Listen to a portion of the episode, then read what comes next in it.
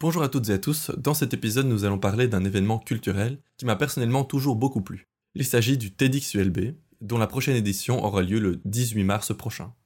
Comment un groupe d'étudiants parvient à réunir des personnalités inspirantes dans cet événement grandiose et à la portée de tous? Et tout cela en restant à la hauteur de la réputation des TEDx et TED Talk dont nous avons tous vu un grand nombre de vidéos. Eh bien, j'en ai discuté avec Dylan, qui est actuellement à la tête du TEDxULB, et je vous propose de le découvrir avec moi.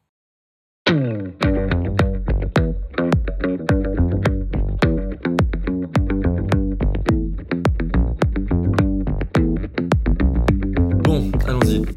Allons-y. Euh, Ça s'est chauffé maintenant, on se lance. 3, 2, 1, action.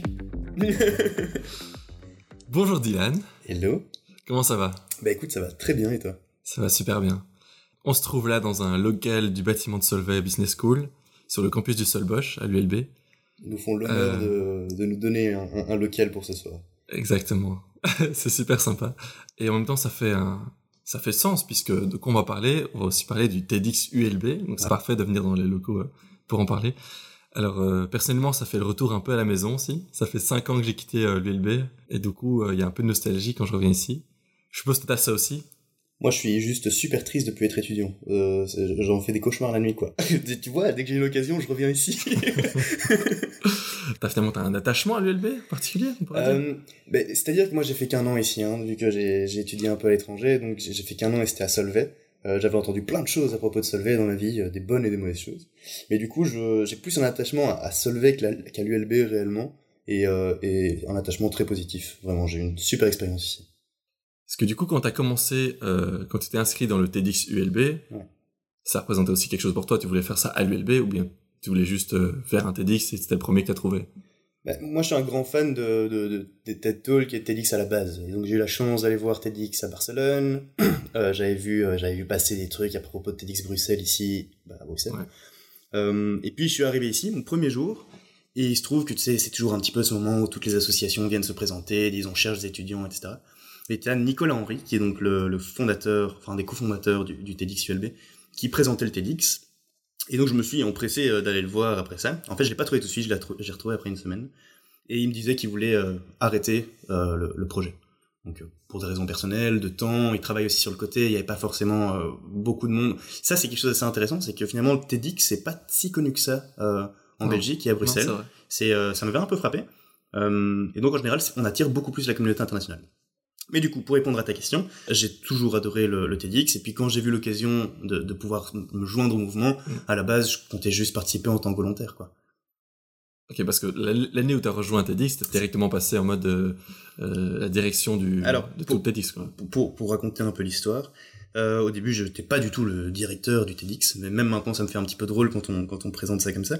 Euh, donc, comme je l'ai dit, Nicolas et Daphné, qui sont donc les deux fondateurs, bah, n'avaient plus forcément le temps de s'occuper de ça. Euh, et puis en discutant, on s'est dit, ok, si jamais on arrivait à monter une équipe de six personnes, euh, six ou sept personnes, alors ils étaient prêts à nous supporter, à nous montrer un petit peu comment, euh, comment ça se passait. Mais du coup, l'idée, c'était de faire ça un petit peu euh, from scratch. Et donc, c'est ce que j'ai fait. Donc, je suis arrivé en la Dance Master, on a trouvé, euh, enfin, j'ai discuté un petit peu autour de moi, j'ai trouvé des gens qui, qui avaient envie de reprendre ce projet. Et on s'est lancé comme ça. Donc, il y avait vraiment aucun directeur, aucun, il y avait juste Nicolas, Daphné, finalement, qui connaissaient le projet parce qu'ils avaient fait ça pendant cinq ans, euh, et qui étaient là pour un peu nous encadrer. Et on voyait pas bien l'ampleur de ce que ça pourrait être, en fait, à ce moment-là. Donc, euh, on, Mhm. on imaginait ça comme un, un petit projet étudiant, un truc un petit peu sympa qu'on allait présenter à la fin de l'année. Ah, on va faire venir euh, quelques professeurs, euh, ah, on va demander à l'ULB s'ils peuvent nous sponsoriser un petit peu, et, et voilà. Pour Et- les parents, la famille, les amis. et- euh, ouais, bah écoute, pourquoi pas? les parents, j'y avais pas pensé, mais, euh, mais je, je comptais en tout cas effectivement des, des petits sponsors comme l'école ou quoi aller, aller re- enfin, prendre le projet. Et c'était un peu utopique. Donc euh, c'était pas, ça s'est pas passé comme ça du tout.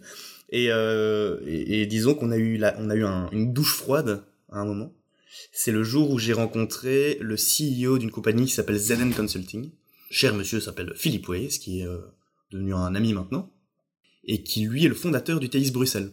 Et aussi un passionné du TEDx, donc lui euh, a, a participé déjà à un TEDx en tant que speaker, il participait aussi au, au TEDx Gateway en Inde, euh, qui est le plus gros TEDx du monde, donc je crois que c'est 5000 participants, euh, ils font plein de trucs, c'est c'est assez, euh, Ouais, euh, c'est massif comme organisation là-bas. Et donc c'est quelqu'un qui, qui connaît ça bien et qui gère une, une, une agence de, de marketing digital. Et donc en parlant un petit peu avec lui, ben, il n'est pas passé par quatre chemins, il nous a fait comprendre que euh, il fallait peut-être qu'on se réveille, que ce serait pas avec des profs de l'ULB que ça allait avancer, et que si jamais on voulait des speakers, il fallait qu'on aille les chercher directement dans, les journaux, dans, dans ce qu'on voit, dans, ces gens qui font de la polémique. Euh, ben, en fait, l'idée au, final, c'est aussi d'avoir une, une balance. Hein. Donc, on prend des personnes qui sont très connues, des personnes qui ne le sont pas du tout. Je pense que l'idée, c'est vraiment de réussir à faire interagir des gens de façon intéressante autour du thème.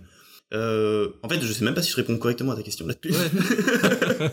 T'as un peu dérivé, mais on reste dans le bon, dans le bon carcan là.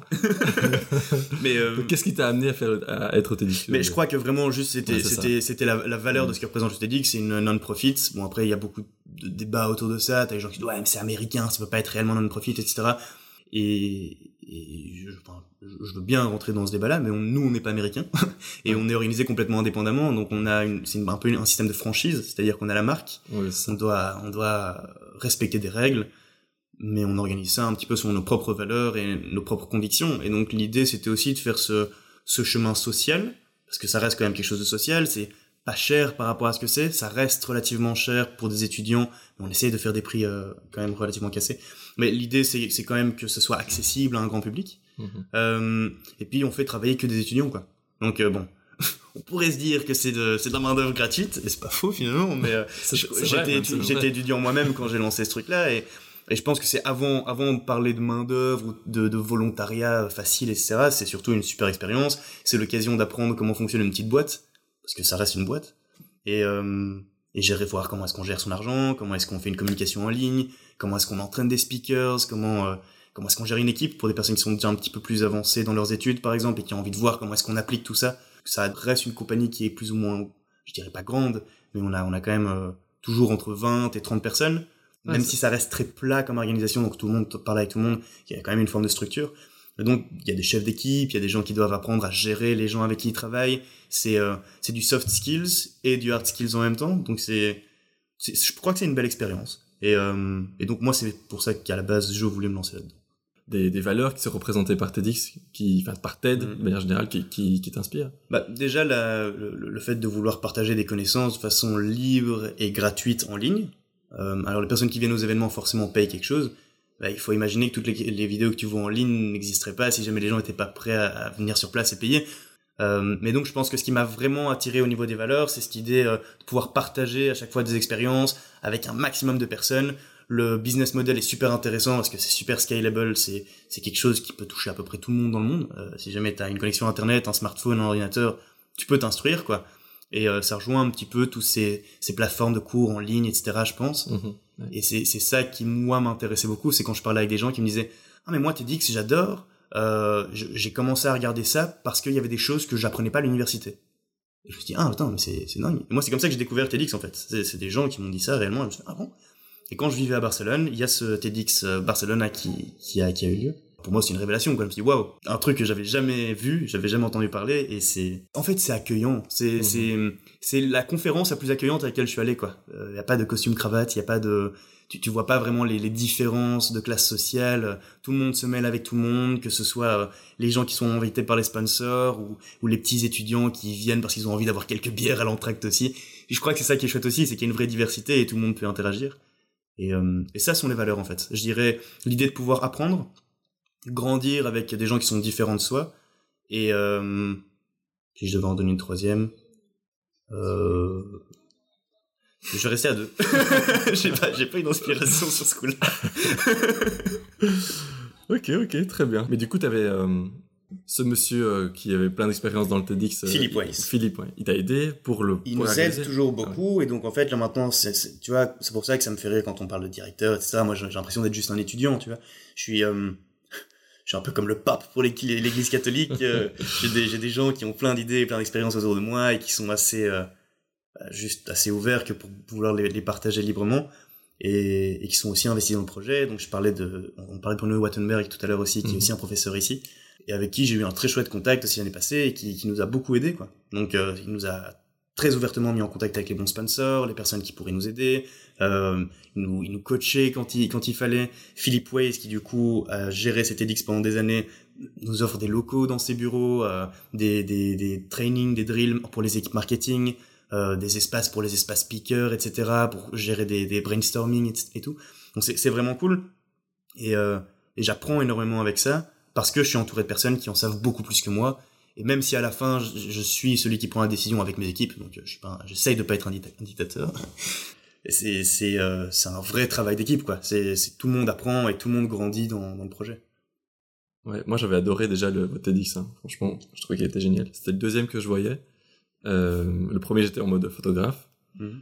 et euh, bon, j'ai pas retenu grand chose parce que je passais mon temps à faire des photos, à régler mon, à régler mon appareil photo et tout. J'étais un mhm. peu stressé. Et là, du coup, j'ai quasi vu tout le spectacle.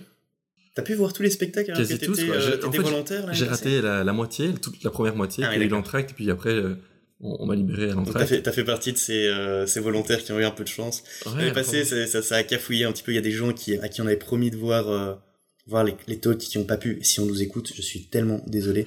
Euh, c'est, c'est un petit peu les aléas de la, la start-up, quoi, entre guillemets. Enfin, je sais pas si on peut vraiment appeler ça une start-up, mais euh, en tout cas, du, d'un, d'un projet, d'une petite compagnie, c'est qu'il y a plein de choses à améliorer tout le temps. Et, euh, et l'année passée, c'était un vrai gros challenge. moi, j'avais jamais fait ça avant, donc c'était les gens de mon équipe non plus, enfin de mon équipe directe. Donc euh, on, on s'est bien démerdé pour un pour un premier un premier gros event. Ouais. Du coup, d'ailleurs, je rebondis là-dessus. Euh, si tu as un enseignement à reprendre de l'année passée, des choses qui n'ont pas fonctionné, ce serait ce serait quoi? Qu'est-ce que tu pourrais changer? Ouf.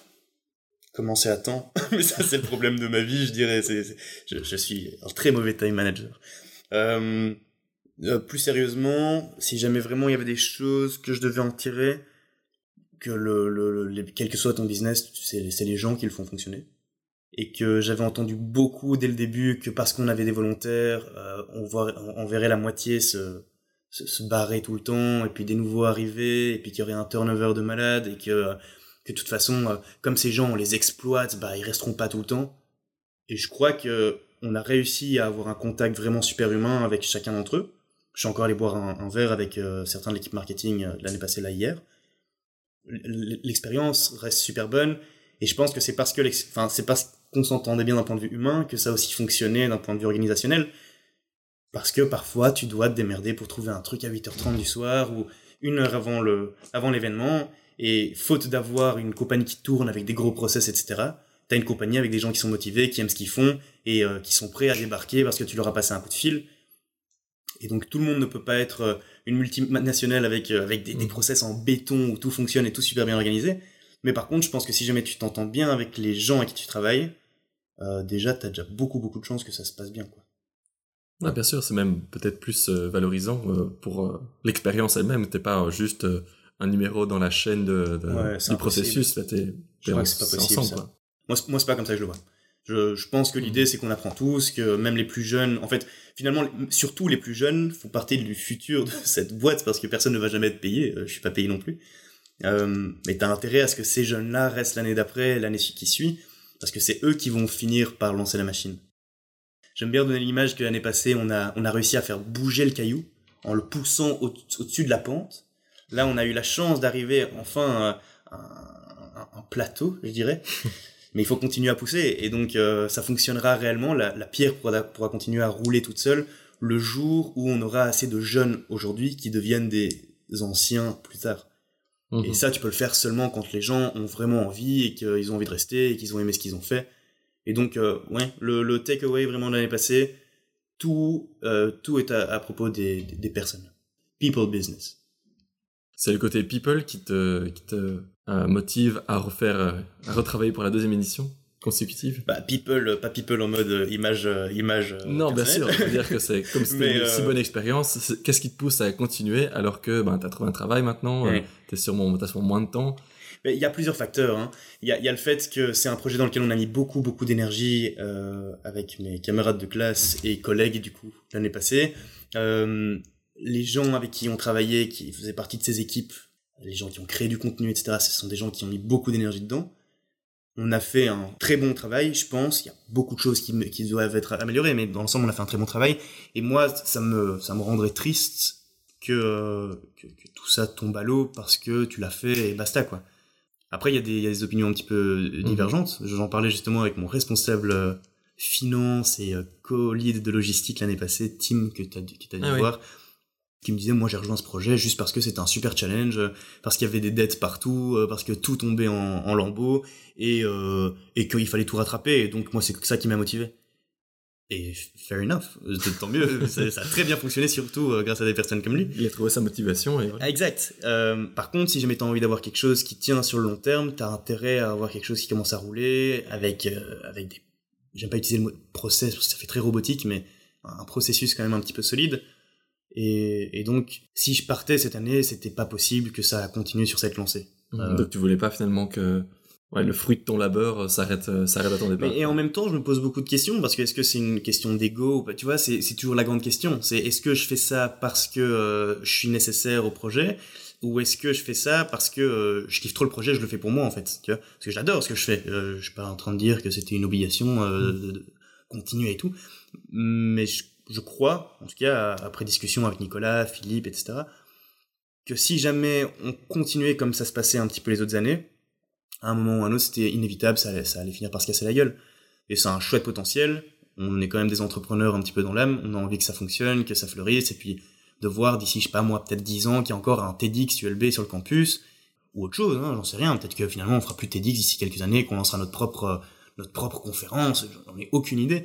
Mais, euh, mais l'idée, c'est de voir que quelque chose, une petite graine, en fait, ça c'est très beau. C'est euh, un des volontaires cette année qui, qui a utilisé cette image, que en fait, le TEDx c'est une graine et, euh, et que c'est un petit truc qui pousse super lentement mais qui ne fonctionnera que si jamais tu donnes un peu d'amour et de, et de l'eau quoi. Et euh, on leur demandait comment est-ce qu'ils définissaient le TEDx et c'est l'image qu'il a donnée. Je trouvais ça trop chouette parce que c'est ça en fait. C'est une graine qui est un petit peu poussée. Et là maintenant si on la laisse maintenant il y a aucune chance. Une fois que ça devient un arbre ça, ça pousse tout seul. récolte les fruits euh, faut, voir quel genre d'arbre c'est quoi pas l'argent c'est de la c'est de la culture c'est de l'intérêt ouais absolument moi je me tale peut-être un petit peu mais ouais c'est l'idée tout à fait Ok. Euh, alors l'année passée, le thème c'était du hummingbird effect. L'effet colibri, ouais, tout à fait. Voilà, donc c'est euh, le fait que quand une petite action est répétée de nombreuses fois, finalement, ça a un plus grand impact, ça donne un message d'espoir et ça encourage à l'action à se battre pour. Euh, bah, c'est une, une des interprétations. Enfin, je vais pas dire que c'est ton interprétation, donc c'est magnifique. Euh, nous, comme on le voyait, c'était plus même si ça n'appelle pas forcément un vrai, réel changement, parce que tu peux pas toujours être sûr que ton action aura un changement, plus important c'est de faire l'action. Tu vois, l'histoire qui vient de ce petit colibri qui essaie d'éteindre sa, sa, forêt en feu, euh, il attendait rien réellement des animaux. Il s'est juste dit moi il faut que je fasse quelque chose. Si ça change rien, tant pis, mais au moins je fais ce que j'ai à faire. Et, euh, et c'était un petit peu ça le message qu'on voulait envoyer, c'était tu pourras jamais être sûr à 100% que ce que tu fais va réussir ou que ça va vraiment changer quelque chose. Par contre, tu peux être sûr que si tu fais rien, il y a rien qui va se passer. Donc, euh, t'as plus intérêt à faire ta petite action à ta toute petite échelle. Mais, euh, mais j'aime bien ton, ton interprétation ouais, aussi. Ouais, mon interprétation, c'est aussi un peu du côté. Euh, euh on, on, se réfugie souvent dans le euh, ouais, mais bon, moi, que si je si, si je fais ça, ça, ça va servir à rien parce que mm. personne ne le fait, je suis tout seul. Mais en fait, si tout le monde pense comme ça, c'est parce que tout le monde pense comme ça que personne ne fait rien. Alors que si tu commences, peut-être que ça va inspirer quelqu'un d'autre qui va le faire mm. aussi. Et puis petit à petit, ça ça va grandir, quoi. Il va effectivement y avoir un changement. Je, je, je hais la défaite en fait. Je, je déteste les défaitistes. C'est quelque chose qui me rend complètement fou. Mais euh, disons que des gens se trouvent beaucoup d'excuses. Alors c'est vrai qu'il y a d'autres qui commencent avec beaucoup plus de, de chance que d'autres. Euh, j'ai la chance d'être né dans une famille où j'ai un papa et une maman qui, euh, qui, qui nous ont élevé mon frère et moi avec plein d'amour et on n'a jamais manqué de quoi que ce soit, etc. Ben, j'ai aussi eu mon, lot de tracas. Je voulais faire de la gym acrobatique. Euh, je faisais ça en, en quasi semi-pro bah, mon épaule s'est complètement, complètement lâchée, j'ai eu une opération, je parlais pas un mot d'anglais, je me suis retrouvé à Barcelone avec des gens que je connaissais pas, dans une ville que je connaissais pas, dans un truc que je connaissais pas du tout parce que c'était du business, économique, etc. Qui aurait cru que le gars qui avait fini en école sportive parce qu'aucune euh, école secondaire ici ne, ne voulait le prendre, allait euh, sortir de Solvay et aurait euh, voyagé à travers l'Europe et a lancé un TEDx et, et maintenant mmh. travaille dans une, une chouette boîte où il, il s'épanouit. Tu vois, donc je pense que t'as plein d'histoires et on parlait là juste avant de ces trucs un petit peu successful. C'est pas le but hein, c'est pas juste de parler du truc qui a, qui a réussi. c'est aussi de parler des choses qui ont foiré quoi. Et donc il y aura toujours des trucs qui vont foirer et à un moment ou un autre c'est un état d'esprit tu peux pas juste dire ça a foiré pour moi donc ça va foirer pour moi je vais en vouloir au monde autour de moi plus que que de la haine je suis triste en fait quand, quand je vois ça je suis triste parce que je me dis mince ce gars là il vit dans mon monde quoi donc euh, à un moment ou un autre si lui fait rien le monde dans lequel je vis et le monde dans lequel ces gens qui ont envie de faire quelque chose vivent, bah, il va aller mal. Parce qu'il peut aller Mhm. bien que si les gens font leur petite part, si jamais les gens ont envie de se lancer dans quelque chose, même si ça foire, lance-toi. Et, euh, et voilà, et je pense que c'était un petit peu le message, et c'est peut-être aussi quelque chose qui moi me portait très très fort, et c'est peut-être pour ça aussi que j'ai mis euh, toute mon énergie là-dedans, et je continue à mettre mon énergie là-dedans, parce que c'est une des valeurs que, qui, qui me porte, quoi. Ok, intéressant. Le thème de cette année, vous l'avez déjà? Euh, le thème de cette année tournera autour des misfits. Donc c'est les ces, ces personnes, projets, idées qui n'avaient euh, a priori aucune chance de réussir ou qui fonctionnaient en marge des normes de la société et qui quand même à terme ont réussi à faire quelque chose ou pas finalement. Mais je pense que l'idée c'est de mettre en avant justement cette différence. C'est justement ce- ces choses qui fonctionnent pas toujours comme on pense qu'elles devraient fonctionner et que certains diabolisent Mhm. alors que ça fait partie aussi de la diversité de ce monde, quoi. Je pense aux gens qui sont atteints euh, d'une euh, d'une maladie mentale, euh, des autistes, des Asperger, ces gens qui sont TDAH, ADHD, euh, qui, qui sont toujours un peu mis dans un dans un cluster, tu vois, une boîte en disant ah eux ils sont ils, dé- ils démarrent défectueux quoi.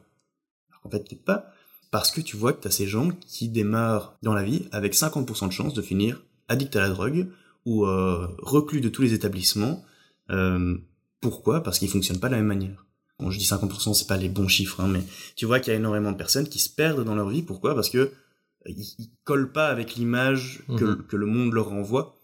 Et je pense que c'est un problème. Et on parle de plus en plus des soucis dans l'éducation, etc. Et donc ça, c'est un des sujets, par exemple, qu'on aimerait peut-être aborder cette année. Et puis il y, en- a plein d'autres. Hein. C'est un petit peu le TEDx. on- Donc l'idée, c'est de, de broder autour de ce thème.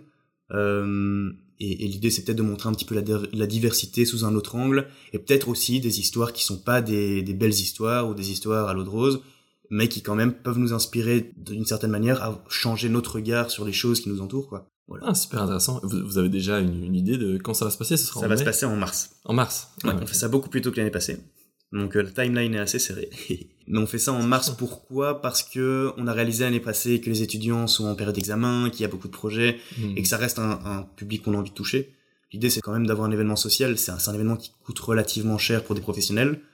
Euh, c'est un événement qui coûte rien par rapport à vraiment notre réel prix du ticket pour un étudiant. Ouais, pour sa valeur, c'est pas grand-chose. Ouais. Euh, Ouais. Donc, euh, donc l'idée c'est quand même aussi de pouvoir offrir ça à ces personnes-là parce que c'est eux qu'on qu'on cible. Euh, Alors, je me suis toujours demandé euh, comment vous choisissez vos intervenants? Ah ouais, ça c'est une bonne question. Euh... Bah, en général, on donne trois critères, mais il y en a tellement plus, parce que c'est très arbitraire, forcément. Euh... Il y a le niveau d'anglais, déjà, premièrement, qui est important, parce que c'est quelque chose qui, euh... qui est important, c'est la barrière de la langue, Mhm. c'est comment est-ce que tu fais passer ton message, et tu peux être la personne la plus inspirante du monde, la barrière de la langue reste une, réelle barrière, et nous, on se positionne vers une communauté internationale, donc forcément, toutes les choses sont en anglais. Euh, et donc, l'anglais est un, premier critère. Un deuxième critère, c'est euh, comment est-ce que ça matche avec le thème. On peut avoir quelqu'un qui, a une histoire fabuleuse. Si jamais on parle sur les misfits, bah, si jamais son histoire ne colle pas avec le thème, ça, ça va être difficile de l'incorporer. Donc ça, c'est déjà un deuxième critère. Euh, et le troisième critère, euh, que je n'ai plus en tête, le troisième critère qu'on donne, bon, on pourrait aller le voir, hein, je on les donne en ligne en général sur nos formulaires, etc. Mais si je devais donner un troisième critère, il y a forcément aussi euh, l'aisance sur scène, même si on essaye de les coacher, etc. Il doit y avoir une présence, quoi. Un certain charisme. bah, le charisme, c'est difficile à définir. Et en général, tu le vois pas avant de vraiment avoir sélectionné ton speaker, Mhm. mais tu le sens quand même en général en, en, en- en fonction de comment est-ce qu'ils présentent la chose, les arguments qu'ils ont envie de mettre en avant, euh, la partie d'eux-mêmes qu'ils mettent aussi dans... Tu vois si l'expérience a vraiment été quelque chose de vécu ou si c'est juste quelque chose de raconté. Et ça fait, ça fait partie du... Ça fait partie de l'univers TEDx, de Mhm. comment tu racontes l'histoire, comment tu arrives à em- emmener les gens quelque part, C'est aussi pour ça que vous avez des coachs pour, euh, pour les on a, on a un coach avec lequel on travaille depuis des années, qui s'appelle Fabien Delao, euh, qui est un super coach, qui, nous, qui a fait ça magnifiquement bien l'année passée. Et là, l'idée, euh, ce serait de pouvoir commencer à bosser avec plusieurs coachs, parce que Fabien est extraordinaire, ça reste quelqu'un qui est occupé aussi dans sa vie professionnelle, on les paye pas ces gens-là, hein, donc ils font ça de façon tout à fait, euh, tout à fait Bénévole. charitable et, et bénévole. Euh, et donc, c'est aussi une occasion peut-être aussi de voir si jamais on peut pas en- entraîner des, des speakers de façon différente, créer aussi une diversité sur scène, parce que finalement, quand sept personnes ont été entraînées par le même, le même coach, peut-être ça se ressent aussi. Et donc, euh, donc voilà, on teste des choses. Hein. C'est un peu, c'est jamais vraiment la même chose deux années de suite. Moi, c'est que la deuxième année, donc forcément, je, ne peux parler que de l'année passée et de cette année-ci. Mais quand j'entends parler Nico, euh, Philippe, etc., ça reste, ça reste une nouvelle expérience à chaque fois. Et, euh, et, voilà. Mais donc, on les entraîne ces speakers, effectivement. Donc c'est aussi, on essaye que tout le monde ressort de là avec une expérience en plus. Que ce soit les gens qui nous aident, que ce soit euh, les, les, sponsors. Ça, c'est une, erreur qu'on a fait l'année passée. On a peut-être un peu trop négligé nos sponsors. On va faire vraiment très très attention à ça maintenant pour cette année-ci.